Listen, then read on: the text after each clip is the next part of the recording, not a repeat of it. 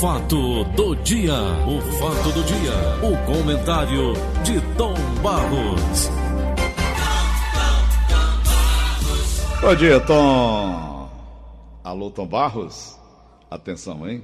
Os servidores, vocês sabiam quanto é que custam ao Brasil inteiro? 600 bilhões de reais por ano, incluindo salários e penduricalhas, para além de mordomias, regalias e privilégios. Mas o presidente da Câmara, Rodrigo Maia, e o chefão do Senado, Davi Alcolumbre, impedem qualquer medida que faça o setor público dar a sua parcela de sacrifício. Inventaram redução de salários no setor privado, mas no setor público, nem pensar. A vergonhosa atitude dos políticos inclui veto a propostas que eles tirem o bilionário fundão eleitoral. Diga lá, Paulinho. Tá ouvindo o que eu estou falando aqui, Tom? Tô ouvindo bem direitinho. Tá me acompanhando? Quer que eu repita? Repita. Tá igual a vinheta, repita. É. Eu estava vendo ontem um programa chamado Pingos nos Is na, na, na, na- na Jovem Pan. Sei, E o apresentador parece que não entende muito de rádio nem de televisão, é novato, parece-me. sei. Ele disse: Atenção, operador, solte a trilha sonora das manchetes. Isso aí o operador já solta normalmente, né, Tomba? Solte a trilha sonora então. Agora aconteceu uma coisa muito interessante, Paulo. Você tocando nisso, vamos para amenidades antes dos assuntos sérios de hoje, são muitos. São. Eu estava apresentando um programa de televisão, não sei se na TV Diário ou na TV Verdes Mares, não lembro bem qual delas. E numa desatenção minha, porque vem escrito no script, né?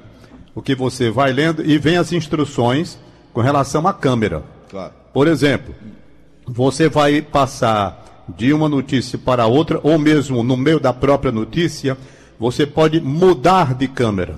E vem o aviso para o locutor que está apresentando, câmera 1, câmera 2, olhar para não sei para onde, olhar não sei para onde. Era assim que se fazia na época. Isso. E o certo é que eu vinha lendo. Pois, rapaz, pois eu disse exatamente isso que esse rapaz fez aí. Eu disse, olhar para olhar para a câmera 2. E eu li. Numa desatenção, quer dizer, pode acontecer, né? O cara às vezes. Lá na Rádio Povo tinha um locutor que foi fazer um teste lá, né? Foi fazer um teste. Aí ele lendo aqui a notícia, ele foi reprovado. Quando, quando chegou lá no meio da notícia, disse: solta a vinheta. Pois é, pois ele, eu fiz ele, isso ele na enfatizou televisão. como se fosse uma notícia mesmo. Solta a vinheta. É, Tom é Barros, incrível. Senhor, os servidores custam ao Brasil, tá sentado? tô tranquilo. Mais de 600 bilhões de reais por ano. Incluindo salários e penduricalhos para além de mordomias, regalias e privilégios. Eu falei, Tom Barros, 600 bilhões de reais por ano. Mas o presidente da Câmara, Rodrigo Maia, que é o e o chefão do Senado, Davi Alcolumbre, impedem qualquer medida que faça o setor público dar a sua parcela de sacrifício. Inventaram redução de salários no setor privado, mas no setor público, nem pensar. A vergonhosa atitude dos políticos inclui veto a propostas que eles tirem o bilionário fundão eleitoral. A informação é do Cláudio Humberto, do Diário do Poder. O setor público está blindado de qualquer sacrifício, sejam nos salários ou nas mordomias, e não atrasam. A ajuda emergencial aos estados prova isso. Há deputados e senadores pedindo a transferência de 2 bilhões e 700 milhões de reais do fundão eleitoral para combater o Covid-19. Mas Maia e Alcolumbre vetam. Os servidores são 12% da classe trabalhadora, mas ganham 31% dos salários pagos do Brasil. Segundo o Hélio eh, Zilberstein, professor da USP, o salário médio do setor público, sem incluir penduricalhos e extra, extrateto, é de 3.800 mensais, o dobro da média salarial no setor privado, que é de 2035. O que, que você achou? Não vamos condenar também e escolher como vilão o setor público, porque aí todos os servidores estão entrando como se ganhassem milhões e passassem uma vida maravilhosa, e não é bem assim. Não é bem assim. Tem servidores públicos ganhando um dinheirinho que dá para se segurar. Vamos atrás dos excessos. Vamos atrás dos que ganham bilhões, milhões, sei lá. Mas pegar o funcionário público geral e jogar como vilão dessa história, não se pode fazer isso. Porque nós vamos cometer injustiças. Não é assim. Aqueles privilegiados, aí sim. Vamos exatamente em cima dos privilegiados. Mas pegar o setor público lançar como se fosse o responsável, como todos eles, não. Há funcionários públicos de alta responsabilidade e que ganham um dinheirinho que dá para viver razoavelmente só. Agora, buscar o dinheiro, aí sim, do fundão, aí é diferente. Aí é para ir buscar mesmo numa situação emergencial. Se o país está vivendo essa situação que está vivendo, não pode efetivamente ter um dinheiro acular, vendo para gastar com política, quando nós precisamos de dinheiro para gastar para salvar vidas humanas. As Mas jogar no setor público de uma forma definitiva eu acho errado porque generaliza. Mas a não é matéria todo mundo conta, que ganha, Tom. rapaz, no serviço público, o que querem passar, não. Ô. No serviço público tem os que ganham muito, tem os privilegiados, mas tem, os, a- tem a raia miúda também. Então a matéria da conta é dos penduricalhos e mordomias. Eu estou falando porque quando fala setor público, eles não dizem só penduricários e mordomias, não. Eles jogam o setor público de uma forma geral. E não é para ser por aí. Não é para ser. É falar dos privilégios e aí sim aponta os segmentos, aponta os beneficiados, aponta os que realmente são privilegiados. Aí está certo. Mas quando ele fala serviço público, dá a ideia de que todo mundo do serviço público nada em dinheiro, né, Paulo? E não é assim. Não é assim. Eu todo entendi- mundo não nada em eu, eu, dinheiro. eu entendi onde é que quiseram chegar com a matéria, né? Eu entendi dessa maneira, que eles estão falando dos privilégios. É, mas aí quando ele fala setor público, como foi colocado aí, não fez a distinção, não. Então vamos buscar o dinheiro do fundão? Vamos buscar o dinheiro do fundão. Queria mecanismos legais para isso? Tudo bem, vai buscar lá. Agora, setor público, realmente os que são beneficiados por super salários, por penduricários, por outras coisas, como você falou, corretíssimo, corretíssimo, mas não pode é jogar assim. Serviço público, setor público, porque aí generaliza, vai todo mundo. Ô, Tom. E não é por aí. Eu vi uma matéria ontem muito interessante, você já comentou sobre isso. O Vitor Randolph já andou lá na Dinamarca, quando o primeiro-ministro vai trabalhar de bicicleta. Excelente matéria feita na época, Os- não é só lá não, na Dinamarca e na Suécia também. Na Islândia também. Eles vão de bicicleta, eles vão, né, fazendo seu exercício, mesmo de paletó, de bicicleta, no meio da rua, tranquilo. Rapaz, por que, que aqui no Brasil nós chegamos a esse nível de, de, de sei lá... Paulinho, isso uma é só você né? entender o seguinte: o brasileiro se acostumou a fazer. Eu não vou longe, não. Eu fui chamado de besta, de idiota, Otário, otário, por quê? abestado, Por que que eu fui chamado? abestado. Porque tive a oportunidade, a oportunidade de ser deputado federal. É. Tinham me dado uma promessa de boa base para a minha eleição. Eu não fui porque não tenho vocação para ser político, não é? Aí o cara chega para mim e diz do jeito que eu estou dizendo, rapaz, como é que você é besta desse jeito? Para viver em dificuldade, ganhando salário de rádio e de televisão, podendo garantir uma coisa boa para a tua família. Olha o pensamento. É. Olha o pensamento. Rapaz, podendo estar na mordomia, tua família vivendo bem. Inclusive, um dia desses, quando eu disse que estava passando por apertos financeiros, como qualquer brasileiro está passando, aperto financeiro, normal, normal, todo mundo está vivendo um momento difícil. Tá aí, bestado. Se tivesse lá como deputado, estava aí com uma boa aposentadoria, estava com isso, estava com isso, aquele outro. Peraí, gente. Peraí. Eles fazem profissão. É. Eles fazem profissão. Política não é para ser feito profissão. Profissão sei de ser médico, advogado, radialista, jornalista, é profissão. Político não é, mas eles fazem para se segurar dentro de grupos e beneficiar os familiares, entendeu? Dentro de um padrão de vida lá em cima e pronto. Fizeram, portanto, inverteram a coisa. A política é para você servir o país. E Aí não- fizeram o contrário. Passaram a se servir do país no exercício de mandatos políticos, a grande maioria. Outros não. Não vamos generalizar também. Não é? É verdade. É, é preciso que se faça uma diferença. Seu filho um dia desses queria ser político. Queria ser político, queria ser vereador. É. Você trabalhou muito para tentar elegê-lo, mas viu como é difícil. Por que que é difícil? Porque, lamentavelmente, a política brasileira que hoje a gente está reclamando aqui por esses super salários e essa imoralidade que aí está, o que que acontece? Há um financiamento, havia, né? Naquele tempo você, você sabe muito bem que havia o quê? O financiamento de pessoas que pagam para o cara depois de se eleger e devolver o dinheiro. Com certeza. Não Desse é? jeito, desse jeito. Então, depois criaram já o fundo que está aí, que agora a negada quer buscar o dinheiro por causa da situação Qual foi a emergencial. ideia dele querer ser politor? Ele passou aquele ano e meio lá nos Estados Unidos e lá eles têm cursos né, preparatórios para que a pessoa possa exercer cargo público. E ele veio com essa ideia de lá. Como é que ele ia ganhar uma eleição aqui? O pai, eu, eu gastei o que podia. Tirei do meu próprio bolso.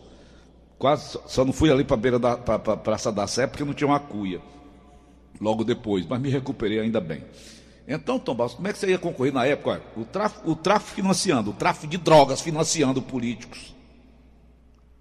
Esse fundo partidário. Ah, o poder econômico, Paulo, sempre marcada. teve uma influência muito grande, não é? Todo mundo sabe disso. Às vezes é difícil é provar.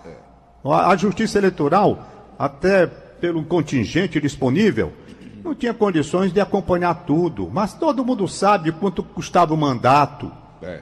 quanta pessoa ia ter necessidade de dinheiro para poder se eleger. As cartas marcadas Há também. as exceções de pessoas que conseguiram se eleger pelo seu carisma, pela sua liderança, mas isso é exceção à regra, Tá, é.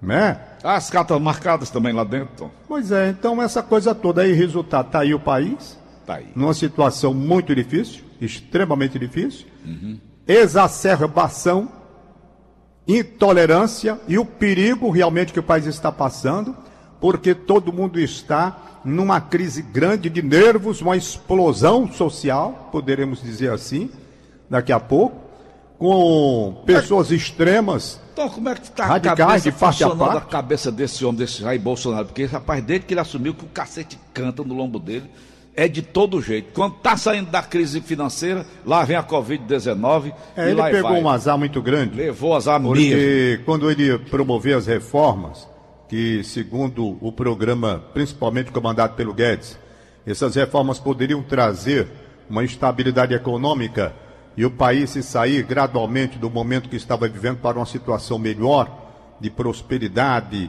e de crescimento econômico, e aí sim, alargando as oportunidades de emprego, tudo, aí veio essa crise mundial, essa crise que nos atingiu, não é?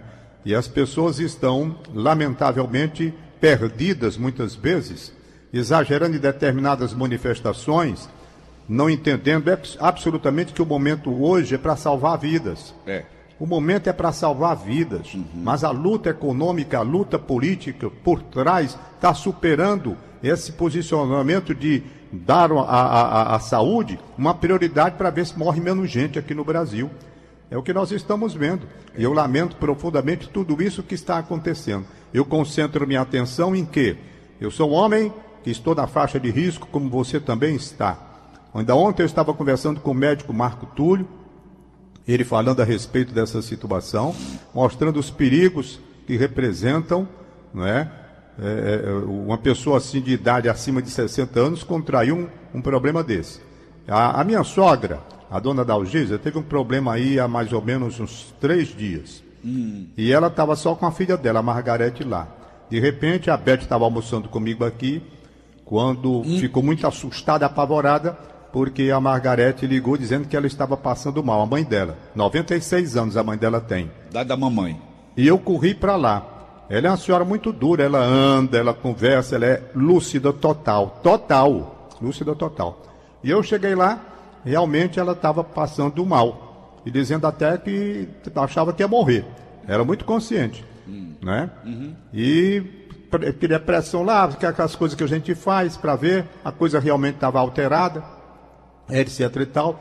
E nós ligamos para o plano de saúde, o plano de saúde disse que aquele esquema de mandar buscar a pessoa que ela tem direito não estava funcionando, porque diante dessa crise, esse setor não está atendendo, e lá vai dificuldades. Eu pensei em pegar o meu carro e levar lá para o hospital.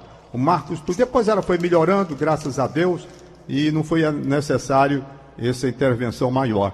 Resultado, o Marcos me disse ontem, rapaz, não faça essa loucura, pelo amor de Deus. Você ia ao hospital? Eu disse, rapaz, claro que eu ia, Marcos Túlio. Claro, se a senhora estava passando mal, não tinha ambulância para vir buscar. Eu ia fazer o quê? Cruzar os braços, cara? Não, ia botar no meu carro, ia chegar lá no hospital, pronto. A Margarete, que é mais nova, quer dizer, se bem que ela está na faixa de risco também, não é? É, tinha que ser. A gente deixar a criatura morrer? Não. Não, aí ele disse, mas o seu risco de entrar no hospital hoje, Tom Barros, é muito grande. É. Você entrar no hospital hoje, a possibilidade de você contrair a doença dentro da idade que você tem, com as fragilidades naturais dessa idade, a possibilidade é muito grande.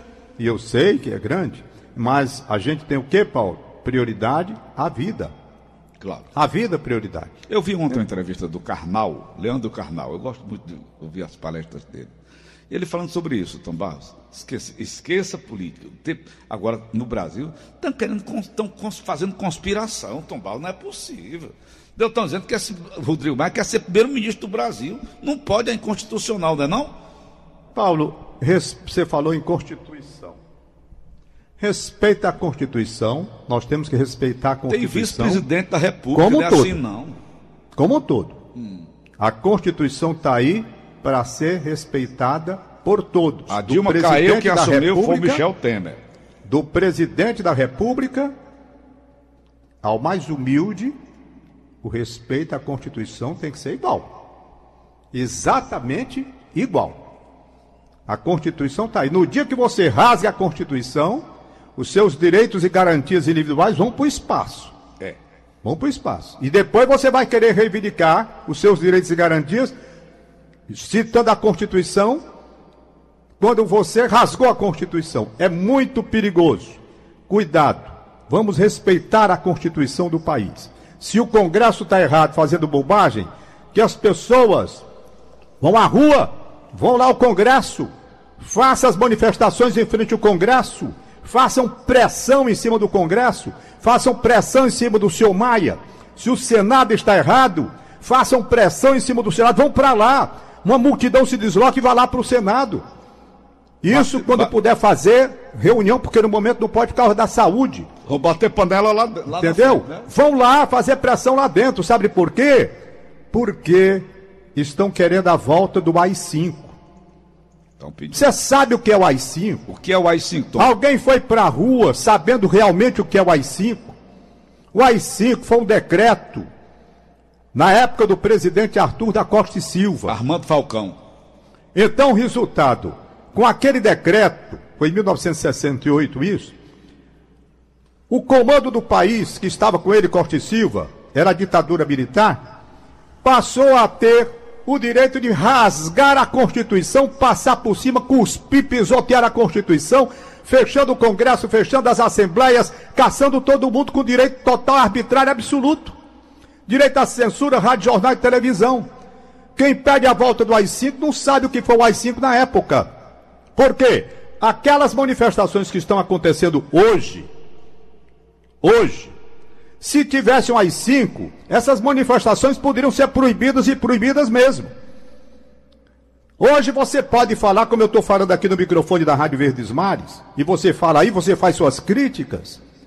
Na época do AI-5, censura total. Censura total. Manifestações como a de ontem, povo nas ruas, negativo. Nem reunião, se a polícia não autorizasse.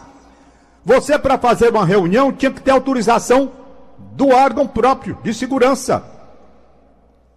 Se não tivesse, não podia fazer reunião. É, doutor, vamos devagar com a louça. Tá errado o Congresso Nacional? Tá, pois vamos lá. Mas manter o Congresso aberto com mudanças, botando gente que preste lá dentro, nunca jamais fechando o Congresso Nacional. A Assembleia Legislativa, tira o que não presta, bota o que presta, vai para lá fazer pressão. Se reúne e vai para a Assembleia. É aí, pertinho. Na Pontes Vieira, vai para lá, o povo em massa. Vocês querem o quê? E vão lá fazer pressão. Agora, querer trazer de volta a censura, a mordaça, através de um ato institucional como foi aquele de 68, gente, peraí. Terminou Lacerda preso, terminou Juscelino Kubitschek preso. Era um negócio absurdo o que aconteceu. Foi ali que descambou para os excessos, para os excessos, para os excessos, para torturas, para perseguições, juiz de direito perdendo, perdendo sua condição. É, é uma, olha, eu vou dizer, vamos, vamos, nós não precisamos fechar as casas legislativas nem criar uma ditadura dentro do Brasil, não. Tom é matar o cachorro para levar do carrapato, é? Pois é. É preciso cuidado, gente. Não vamos radicalizar. Cuidado com a intolerância. Olhos abertos. Olhos abertos. Tá tudo errado? Tá. Concordo plenamente. Que o seu Maia tá errado? Tá. Alcolumbre, Senado, Câmara querendo torpedear, como você disse. Mas pedir o fechamento e a volta do regime de exceção com o AI-5 à época de 68 como foi? Hum. Peraí, gente. É para quem não conheceu. Então vamos devagar com a louça. Vamos, sim, lutar contra os que não querem que o governo brasileiro cumpra o seu papel, cumpra a sua missão, que está difícil, dentro de crises e mais crises, crise econômica, crise da saúde, crise de tudo, e ainda tem os que querem torpedear, então vamos pressionar os que estão torpedeando, pegar o seu Maia. Vai lá fazer pressão em cima dele. No lugar de estar com passeata, todo mundo para Brasília. Vai lá para o Congresso Nacional. O que, é que vocês estão pensando? Su Supremo Tribunal que foi desmoralizado com ministros que não têm a mínima condição de estar lá dentro. Isso. Ministros sem capacidade, sem honorabilidade, sem nada. Sem patriotismo. Não é? Então vamos lá fazer pressão. Vamos lá para cima do, do, do, do, do Supremo Tribunal da República. Numa atitude veemente de protesto, quando houver oportunidade, que agora está proibido por causa da saúde. Eu estou falando bem claramente. Não é? Bem claramente. Então, vamos pedir a modificação, gente? Vamos. Não vamos deixar que esses malacas da política façam o que estão querendo fazer, tudo bem. Mas pedir o fechamento da Casa Legislativa para que o presidente da República e os governadores passem a ser os legisladores, como na época do, do AI-5? É, gente, peraí. Aí não é o caminho, não. O caminho não é acabar hum. com a democracia, não. O caminho é aperfeiçoar a democracia. O caminho é acabar com o que estão querendo torpedear a liberdade que foi conseguida a muito custo. E aí sim, os maus políticos, ladrões, safados, vagabundos, canalhas, estes devem ser afastados sim. Aí vamos lá para o Congresso, onde se concentra a maioria de gente que não quer absolutamente as coisas corretas, em virtude de, pelas práticas de anos seguidos, essas pessoas terem, efetivamente, como estão, acostumadas a roubar e ficar por isso mesmo. É essa a situação. Então, vamos fazer movimento? Vamos. Em defesa do governo que quer mudanças, tudo bem, cada um tem seu direito de fazer, mas vamos fazer a pressão no local correto. No local correto. E não trazer ditadura. Paulo, ditadura nunca prestou nem de direita nem de esquerda. Em lugar nenhum do mundo. O nome está dizendo, rapaz. Olha o nome, ditadura.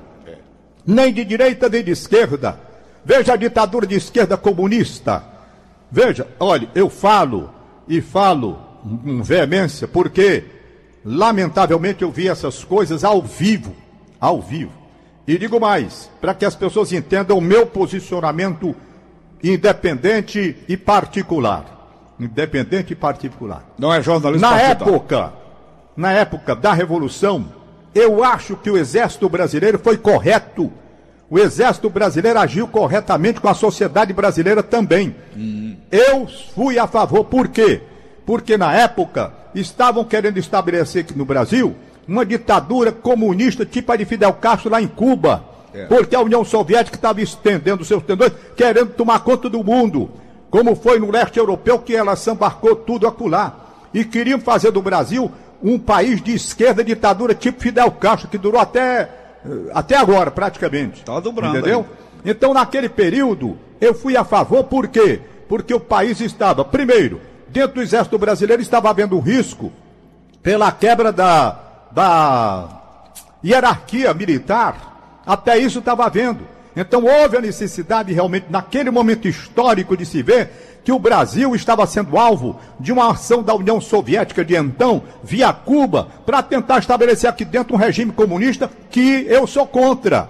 Sou contra. Diga abertamente para quem quiser ouvir. Para quem quiser ouvir. Na época foi corretíssimo o que houve depois, e aí eu fui contra. Foi o excesso, foi partir para a tortura, para a perpetuação do poder. Houve até divergência dentro dos próprios meios militares com relação a isso. Não é? Sempre quando a ditadura se estabelece, descamba para os excessos. Foi assim na esquerda e foi assim na direita também. Agora, o Brasil recebe de volta, quando os militares saíram, um campo para trabalhar a política e, lamentavelmente, depois que eles receberam de volta para exercer a liberdade democrática no lugar de trabalharem pelo povo brasileiro, voltou a velha prática da política vagabunda e cada político foi novamente criando essa situação que o Brasil vive hoje, a ponto de os, os de hoje terem de volta, querendo de volta, alguns, claro, a volta do regime de exceção, principalmente com as cinco de 68. De 68. Então, comunismo, sou contra, nunca fui a favor. Primeiro, Primeiro, comunismo não permite religião. Fecharam todas as igrejas. Eu já sou contra esse negócio. Por que fechar a igreja? E eles fecham. Eles fecharam. E eu fui lá e vi, não estou falando por ouvir dizer, não, você sabe disso. Eu fui lá e vi como é que estava, na época, a Tchecoslováquia, que hoje está dividida em dois países, a Hungria, aqueles países, a União Soviética, a Rússia, não é? Então, sou contra o comunismo mesmo, e daí é um direito meu. Por isso que eu acho que na época os militares estavam certos em evitar o estabelecimento de uma ditadura comunista aqui no Brasil. Agora, erraram depois, quando também perpetuaram, quiseram ficar no poder e cometeram tipo, tipo de excesso, como esse excesso aqui que eu estou citando, vai sim. O que foi que houve com o AI-5? Por que foi que esse AI-5 aconteceu? O Márcio Moreira Alves, que era um deputado do MDB, ele fez um discurso lá no Congresso Nacional, é, é, é, sem ninguém, estava vazio. Estava vazio. Na hum. Câmara Federal. Certo? Não tinha ninguém. Mas mesmo assim, ele fez um discurso onde fez muitas críticas ao exército brasileiro e pediu à nação para boicotar o desfile de 7 de setembro. A coisa ia caminhando já muito ruim, porque 68, você sabe que 68, o mundo todo viveu uma situação muito delicada, o clima político. Houve até aquela primavera de Praga, em 1968. Você lembra muito bem uhum. do que aconteceu lá na Tchecoslováquia. Isso. Pois bem, aqui morreu um, um, um, estudante, criou um clima ruim na época também. Ele foi, ele foi assassinado. Não é o nome dele, meu Deus? É o Jucá. Não! Não, o Jucá foi do incêndio, né? O Jucá foi, foi, foi, do incêndio, foi. Ele foi assassinado. Uhum. Peraí que eu lembro já o nome dele. Uhum. Foi Edson, Edson Luiz, se eu me falha Sim. a memória. Uhum. É, eu acho que foi isso mesmo. É, era Edson Luiz. Edson Luiz. Edson Luiz. Me lembro demais, foi. E o enterro desse rapaz, sepultamento, foi um negócio assim que mexeu com o, com o país todo, né? E houve aquele momento. Resultado, quando o Márcio fez esse, esse discurso, a junta, a, o, o, o, governo militar mandou que ele fosse caçado. Hum. Aí os parlamentares se reuniram e disseram, rapaz, não, não vamos caçar esse homem, não. Não vamos caçar, não. Ele era do MDB oposição.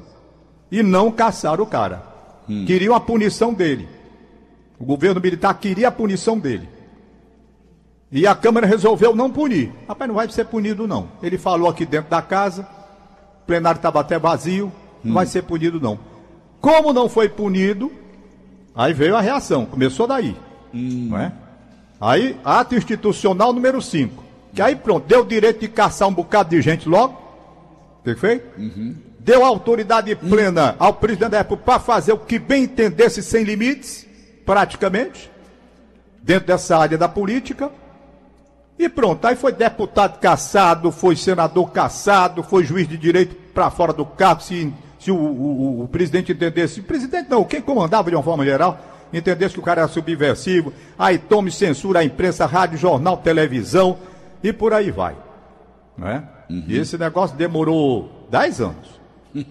Veio terminar com o presidente Gás quando estava ali naquela parte de extensão, já para abertura, etc e tal. Agora, lamentavelmente, é bom que se frise.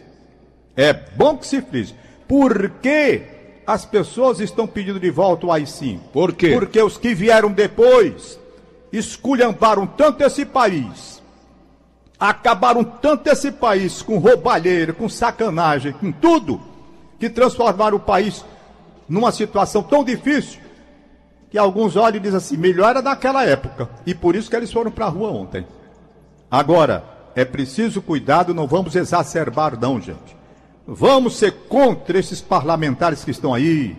Realmente, eles estão prejudicando.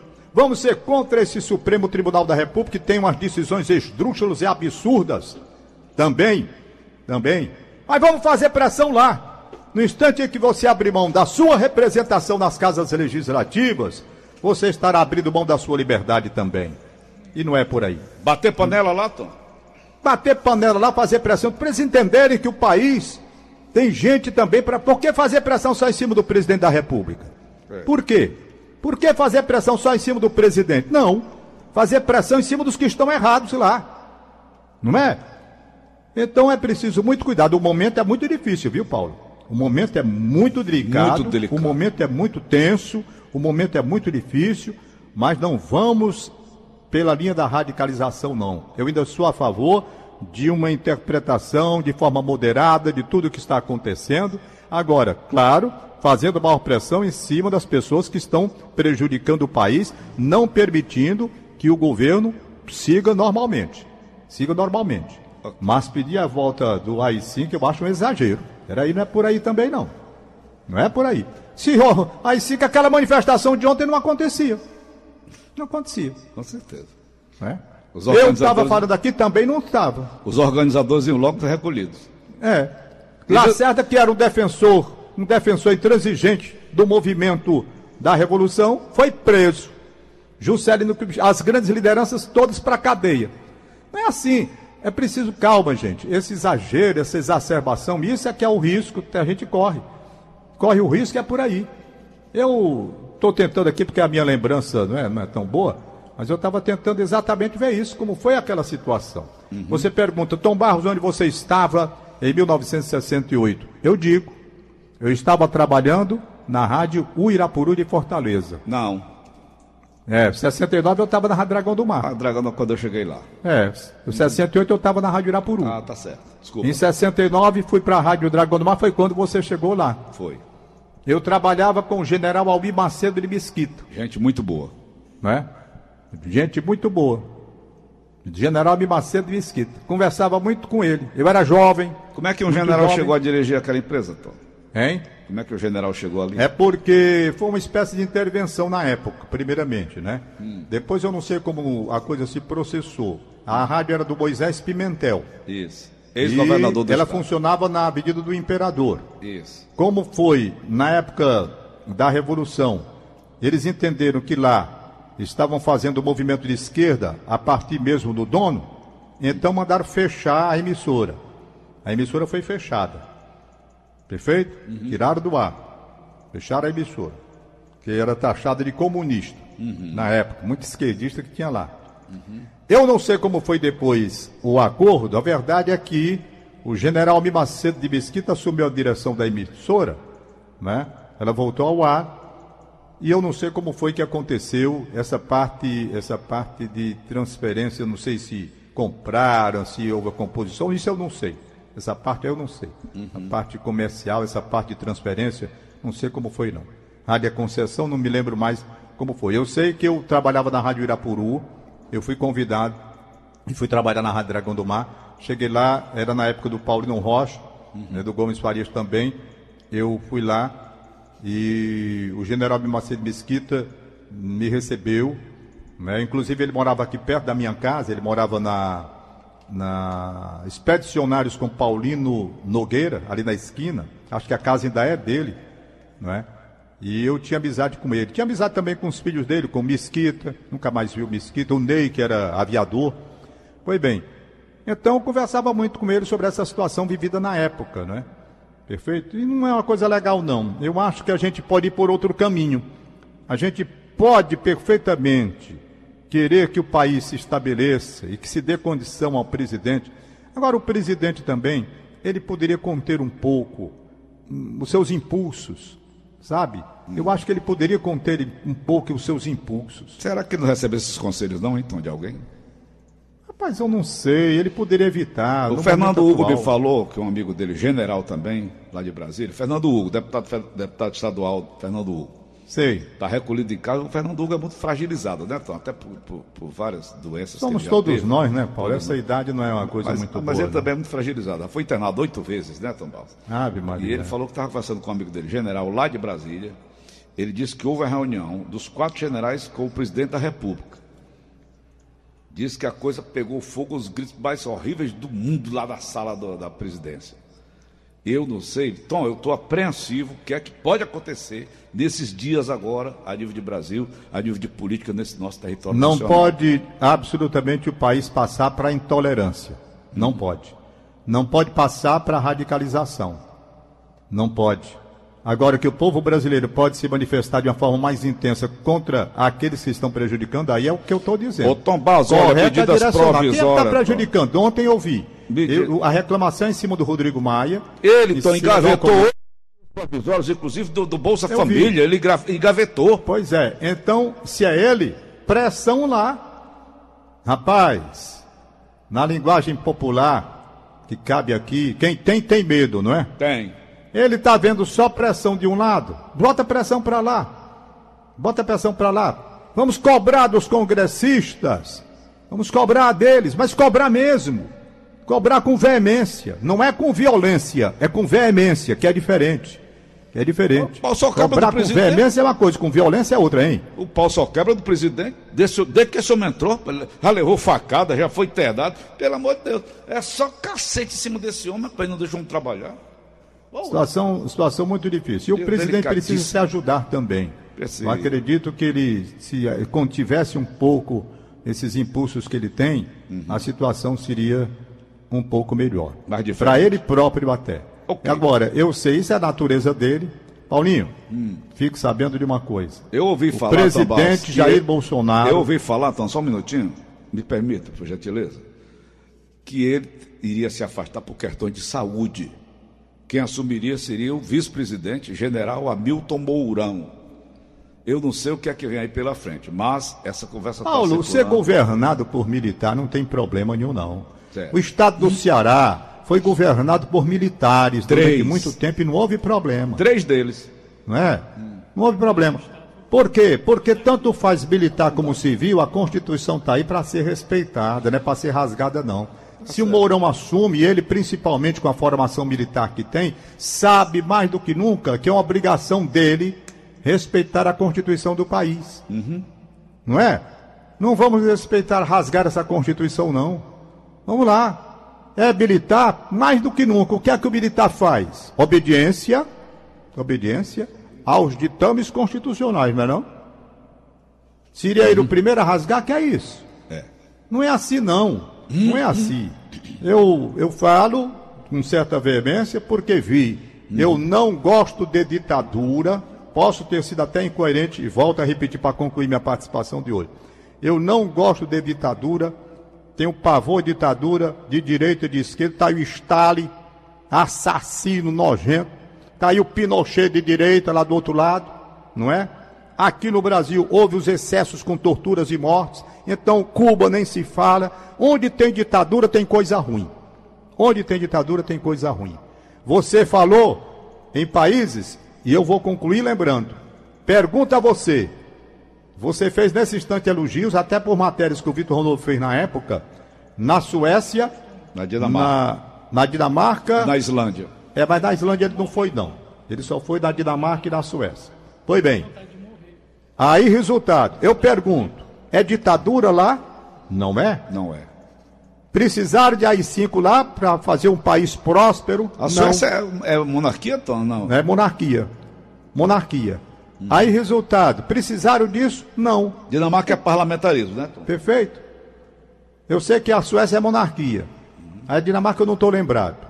Aí, resultado, eles precisaram de AI-5 para botar um país próximo, uma sociedade organizada, justa, honesta, limpa? Não. Não precisaram de regime de exceção, não. É. Então vamos nos espelhar nesses países que não precisaram apelar para regimes ditatoriais ou atos desta natureza para corrigir os seus defeitos e elaborar um trabalho visando a erguer o país e fazer com que o país seja próspero, uma sociedade organizada, sem necessidade de ditadura? Para que ditadura, rapaz? Precisa isso não. Tem tantos países prósperos no mundo que não precisaram da ditadura. Não é? Agora que o Brasil está precisando de protestar de uma forma mais veemente contra as casas legislativas, contra as mordomias da política, contra os penduricários da política, contra esses excessos, essas, esses benefícios, esses, esses coisas supérfluas que esses parlamentares têm. Você tem razão, político devia trabalhar no seu carro, é na sua bicicleta, não é ganhar super salário, não. Ganhar super salário, por que ganhar super salário? Está errado. Então a modificação teria que ser assim. Pegar essas casas legislativas todas não é fechar, não. É trazer para uma realidade tipo a da Suécia que você falou. Você quer ser deputado, meu filho? Quer? Pois vá trabalhar no que você é. Se é médico, se é radialista, já o que você for, vá trabalhar para ganhar seu dinheiro. Aqui você vai dar um expediente e vai ganhar só um pouquinho por conta do que você vai perder lá no seu escritório, lá no seu trabalho, e pronto. Aqui não é para fazer fortuna, nem segurar a família de ninguém, não. É essa reforma que o país está precisando. É o sujeito ser deputado para servir, e não ser deputado para se servir. É para ser senador, para servir a nação, E não para se se- servir da nação. A propósito, Tony, negócio de ver a nação. Presidente, Princesa Sofia, ela é brasileira, é Tom, da Suécia. A Começa, da Suécia é. começa a trabalhar como voluntária no hospital. Sem engano nenhum. É a mãe dela, é? É a mãe dela. Como é o nome da mãe dela? A, a rainha. Rainha, é que é brasileira, né? É. Deixa eu olhar, esta quarta-feira, dia 15, a Casa Real da Suécia confirmou que a Princesa Sofia tinha feito um curso online na Universidade, não sei o que, não sei o que, de Estocolmo, com a duração de três dias, com preparação para trabalhar eh, como voluntária num centro hospitalar. Com esta formação, a princesa ficou apta a transmitir informações corretas a pacientes e familiares, a desinfetar e limpar materiais e realizar tarefas administrativas, entre outras funções. Aqui não tem de quem, a, a mãe dela não. A, Ah. Por aí, Bofinho, a mãe da princesa. Tá bom. É para concluir. É Apenas para concluir. Como é que eu hoje estou defendendo as liberdades e o respeito à Constituição, se eu mesmo disse neste comentário que fui a favor da intervenção na época. Silvia, Tom. A Silvia, exatamente, a brasileira. É, é Silva da Silva. Foi bem. Então, se eu mesmo disse que fui a favor, em 1964, daquele movimento que impediu o estabelecimento de uma ditadura comunista aqui no Brasil. Exatamente pelo que eu acabei de falar. Porque na época, a situação no Brasil era de o país ser alvo da União Soviética que queria estabelecer um regime de esquerda comunista aqui. E eu era contra e sou. Por isso achei o favor, sou- fui a favor do exército brasileiro, sim. Não ter permitido na época, com muita coragem, e a sociedade civil também participou, é bom que se foi às ruas, a favor, contra o estabelecimento de uma ditadura de esquerda, tipo Cuba aqui dentro do Brasil. Fui contra e serei contra, sempre. Sempre. Não, É sou a favor das liberdades mesmo, de democracia, negócio de ditadura. Ok, então. Então, vou embora. Quero abraçar meu amigo Valdones. 8 e 10 já. Eu nem notei. É. Falei com tanta veemência. Olha, Gostei. que quero abraçar. Gostei, viu? Muito obrigado, meu filho.